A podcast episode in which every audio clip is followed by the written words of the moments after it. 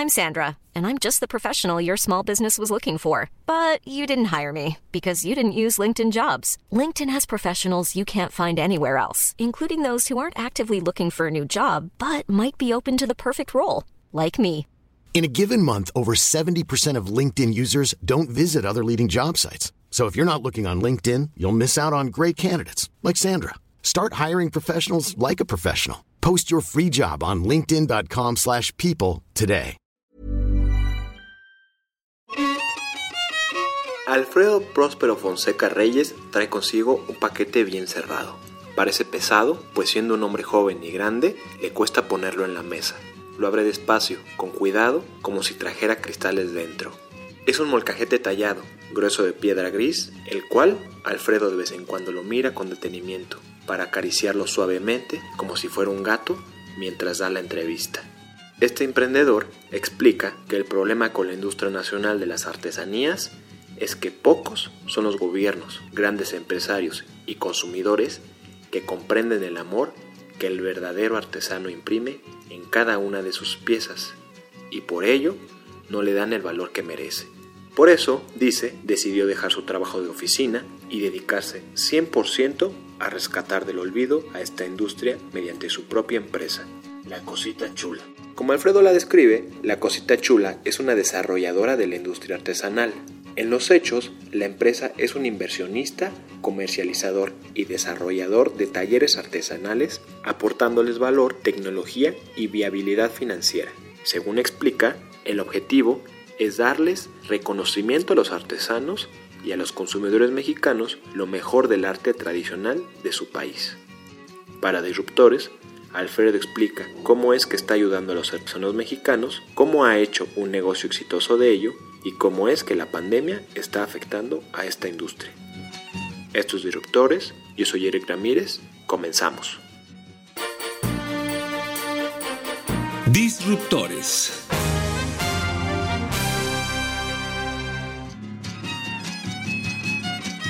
Mi nombre es Alfredo Próspero Fonseca Reyes, soy cofundador de La Cosita Chula. Somos inversionistas. En un enunciado, La Cosita Chula se dedica a desarrollar la industria artesanal. Trabajamos sobre tres pilares. El primer pilar es la innovación. ¿Qué hay en este pilar? En este pilar nos dedicamos a meterle método científico a los talleres. Pues suena muy rimbombante, suena muy padre, suena muy... Pero ¿qué es este método científico? La realidad es que es una industria muy fuerte que está muy olvidada, ¿no? ¿Por qué? Pues porque sigue utilizando muchos procesos que no generan valor en la fabricación de nuestros productos y que hacen todavía más caro el, desarrollarlo. Entonces nosotros metemos un equipo de profesionales donde investigamos todo esto. En este segundo pilar lo que hacemos es meternos mucho al taller. Hacemos una evaluación donde vemos las capacidades humanas, financieras y tecnológicas del taller, porque aunque sea un producto hecho a mano, no estamos peleados con la, con la tecnología. De hecho, utilizamos nosotros la tecnología para erradicar procesos que no suman. Un claro ejemplo es en, en el taller de, de piedra, eh, pues iban, descargaban eh, con sus picos, con burro, bajaban las piezas. Pues eso es insostenible. Al final del día eso es insostenible, eso hace que se encarezca el producto, eso hace que, que no pueda ser competitivo. ¿no? Entonces nosotros lo que hicimos fue hacer ciertas inversiones en el taller de manera que a través de maquinaria pues limpiáramos, extrajéramos y lleváramos. Y la parte fundamental que es la hechura, los detalles finos, que realmente se haga, porque eso es parte de nuestra técnica. La extracción no es parte de nuestra técnica. Entonces todo ese tipo de procesos se hace ahí. Nosotros hacemos inversión de nosotros mismos y vamos haciendo un plan de desarrollo junto con el taller para que vaya creciendo con su mismo flujo. De manera que la inversión se, se, inyecta de nuevo, se inyecta de nuevo para que vaya este creciendo conforme lo permita, pues ahora sí que la economía y las necesidades que se tenga el taller, ¿no? El tercer pilar es el pilar de la, de la comercialización, donde todo lo que hicimos en los otros dos pilares se va de manera en la que te permite eh, pues validar nuestras hipótesis, ¿no? que sí era lo que quería, que cumple con los estándares solicitados en el mercado y que le gusta al cliente, ¿no? Entonces aquí hacemos un, un círculo virtuoso de manera que nos permita ser rentables y mantener un ingreso constante a través de las ventas que tenemos en nuestros canales físicos y canales digitales. Nosotros comenzamos como una comercializadora porque es, es generar una relación vamos viendo cómo podemos ir generando esa relación, primero como comercializadora, después vamos viendo de qué manera se involucra el taller lo suficientemente, ahora sí que las ganas que le echan, ¿no? Porque la realidad es que muchos de los artesanos que existen están muy acostumbrados a que les regalen las cosas, están muy acostumbrados a los apoyos. El gobierno los ha acostumbrado muy mal a, a dar, dar, dar a fondo perdido. Y pues entonces la mayoría dice, pues me va a traer y me va a dar, pues no están ni acostumbrados a tener una administración y entonces nosotros metemos todo eso, dependiendo de la etapa en la que va el taller, metemos temas de administración, temas de finanzas, temas de hacienda, temas de mercadotecnia. Y la idea es que todo esto lo vaya pudiendo hacer el taller de manera gradual. Y todo sale de la venta de los productos. ¿sí? No hemos recibido inversión de, de un externo, nosotros mismos los socios hemos hecho inversiones hacia los talleres y a través de las ventas es como lo vamos haciendo. En esta relación que te digo que es como una relación de noviazgo, una relación que llegas a un noviazgo, llegas, de casas y vas desarrollando todo esto, es cómo nos vamos involucrando, ¿no? En la mayoría de los talleres, en siete de los ocho talleres, somos socios, ¿no? Estamos en las buenas y en las malas. Actualmente ya todo cambió, pero si nos movemos al 2019, pues el mercado de la artesanía un 80% se iba y un 20% se quedaba, ¿no? Y igual nosotros, ese 80% se iba a otros países, desde Estados Unidos, Inglaterra, Australia, etc. Y el 80% se quedaba y como sucede en el 100% de los productores, el 20% que se queda es lo más feo y pasa en frutas, verduras, leguminosas. Todo es lo que nos queda, es lo que se queda en el, en el nacional. Nosotros decidimos hacerlo al revés. Nosotros decidimos ofrecer el mejor producto que podemos hacer al mexicano o al extranjero que viva aquí o que, que lo quiera comprar. De manera que nos pudimos diferenciar del producto malo, del, del producto que de calle, la, artesanía tiene dos, polos bien opuestos. Está el producto de piso, que es informal, que cumple de normas, que cumple de reglas, que cumple de, de la normatividad que sí existe, pero que la ignoran. Y el otro producto es un producto muy artístico, es un producto de lujo, es un producto extravagante, y nosotros decidimos estar en la mejor en la media, ¿no? en la mejor relación calidad-precio que le podamos brindar a nuestros clientes. De manera que pudiéramos llegar a ciertos mercados, ¿no? no solamente un mercado de exportación, sino un mercado nacional. Nosotros nos dimos a la tarea de volver a enamorar al mexicano o a la persona, el mexicano o extranjero que le gusta la cultura mexicana. ¿no? Volver a enamorarlo, volver aventar. Muchos nos dijeron, no, es que no puede ser profeta en tu tierra, no puede ser profeta en tu tierra. Y pues nosotros decidimos entregarle al mexicano lo mejor de México, ¿no? lo mejor que podemos elaborar, lo mejor que podemos hacer. Y pues sí, tiene calidad, tiene innovación y sobre todo tiene esa tradición que tenemos. Alfredo es un ingeniero en comunicaciones y electrónica y también la tercera generación de artesanos de la familia Fonseca, originaria de Puebla, especializada en cerámica de Talavera. Según recuerda, hace cinco años, en una fiesta familiar, su tío Dionisio Fonseca, maestro artesano enfermo y con penurias económicas, le platicó que se veía obligado a cerrar su taller. Alfredo en ese momento estaba alejado de la tradición familiar y de los problemas a los que los artesanos nacionales se estaban enfrentando al trabajar para la famosa empresa de sandalias de origen brasileño, Havaianas, como encargado de su comercialización en México. Él recuerda, fue en ese momento en el que me di cuenta que era un villamelón. Trabajaba en una empresa donde traíamos productos de otros países y los metíamos al mercado mexicano. Me sentía, de alguna manera, que estaba traicionándolos. Regresé a mi trabajo de oficina y no dejaba de pensar cómo le estaba dando en la torre a marcas mexicanas de sandalias. Me di cuenta que quería ser parte de la solución y no del problema. Junto a su socia, Mónica Camacho, una egresada de la EGADE Business School del TEC de Monterrey, especializada en innovación de negocios, Alfredo comenzó a idear el prototipo de la cosita chula, como una comercializadora de productos artesanales y que con el tiempo se convirtió en la promotora artística que es hoy. Al momento, la cosita chula ha logrado comercializar sus productos en grandes cadenas del retail como la Comer, Walmart, City Market y Liverpool, así como una red de tiendas aliadas que antes de la pandemia llegaba a las 400. Según explica, la pandemia obligó a la cosita chula a reinventarse debido al cierre de puntos de venta, principalmente en centros de playa y turísticos, así como por el cierre de la actividad restaurantera, que es una de sus principales clientelas. Alfredo habla sobre el impacto de la pandemia y el reto principalmente logístico que representó para la empresa.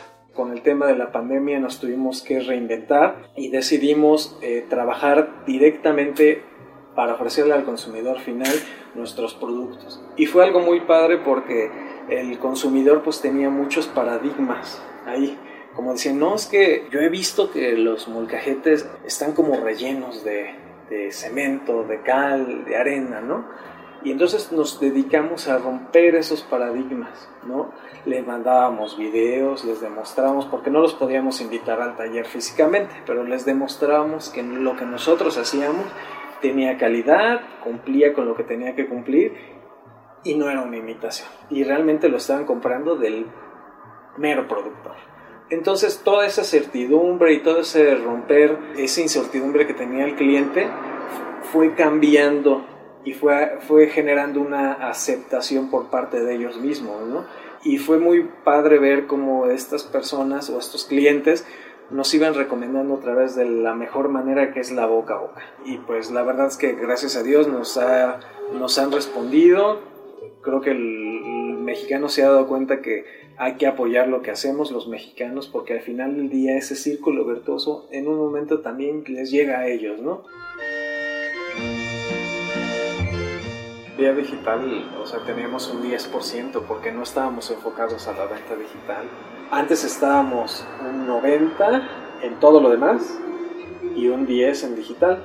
Y lo que hicimos a partir de marzo fue cambiar ese 90 al digital y 10 en el otro, por la cuestión que había, que no podía salir, que no podía, etc.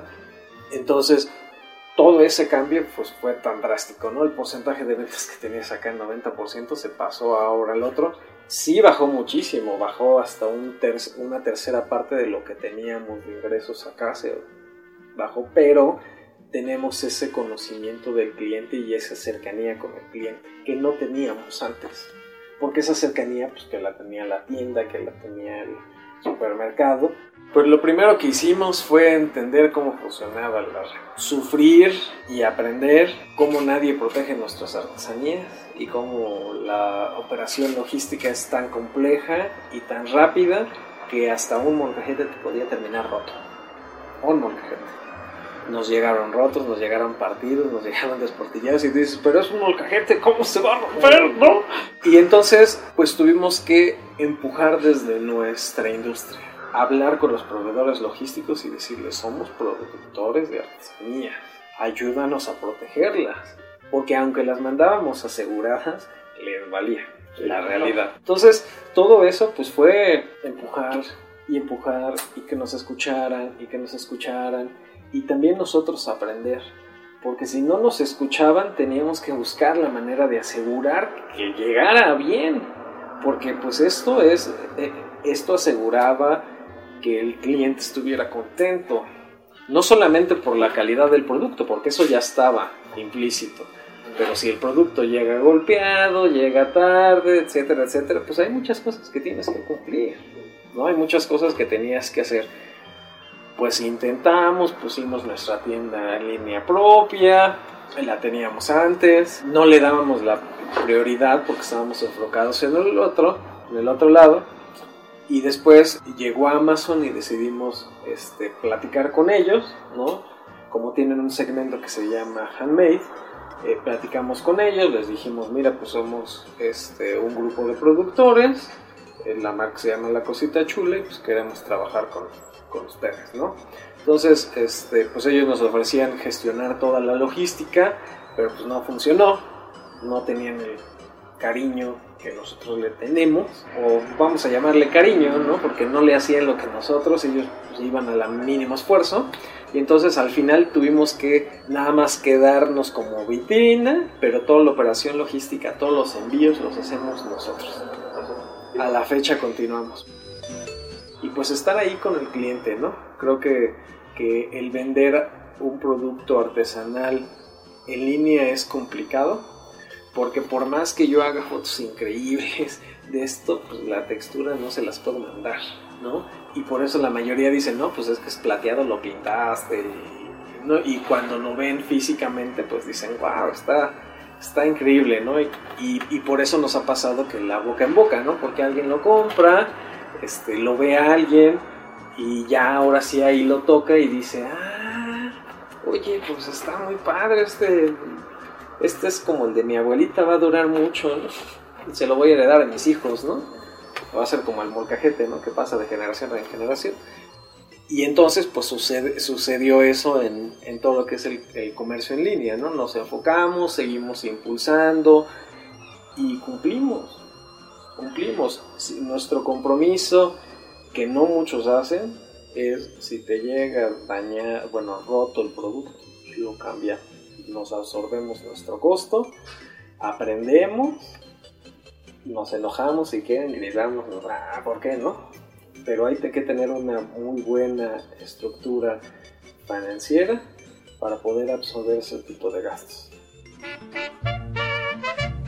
Este es un año de crecimiento, porque el año pasado fue un año de, de entender cómo funcionaba, ¿no? de entender, de quitar esos paradigmas, y este año es un año de, pues económicamente, pues muchos van a estar muy golpeados, ¿no? Entonces tenemos que entender cómo es la realidad del cliente actual, ¿no?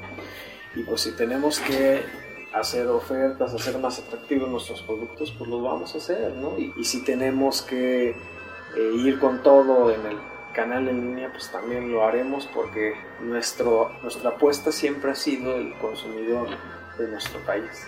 Nosotros no veíamos al de afuera porque el de afuera ya nos compra, nosotros estamos enfocados y vamos a seguir eh, buscando a ese mexicano, a ese extranjero que vive aquí, que le gustan los productos bien hechos y que, y, que enamoran, ¿no? Y, y que está dispuesto a dar ese poquito extra por un producto diferente.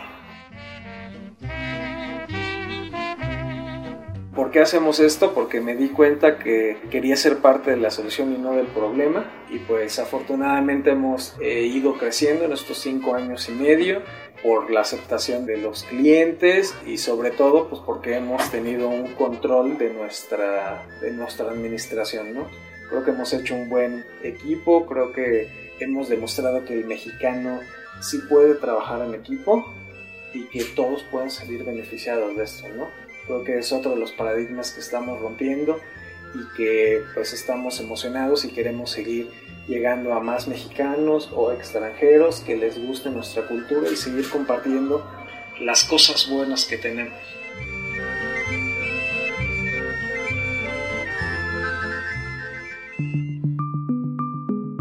Es una producción de la Organización Editorial Mexicana.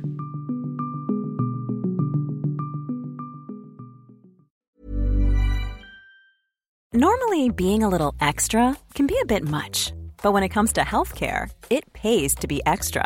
And United Healthcare makes it easy with Health Protector Guard fixed indemnity insurance plans. Underwritten by Golden Rule Insurance Company, they supplement your primary plan, helping you manage out of pocket costs without the usual requirements and restrictions like deductibles and enrollment periods. So when it comes to covering your medical bills, you can feel good about being a little extra. Visit uh1.com to find the Health Protector Guard plan for you.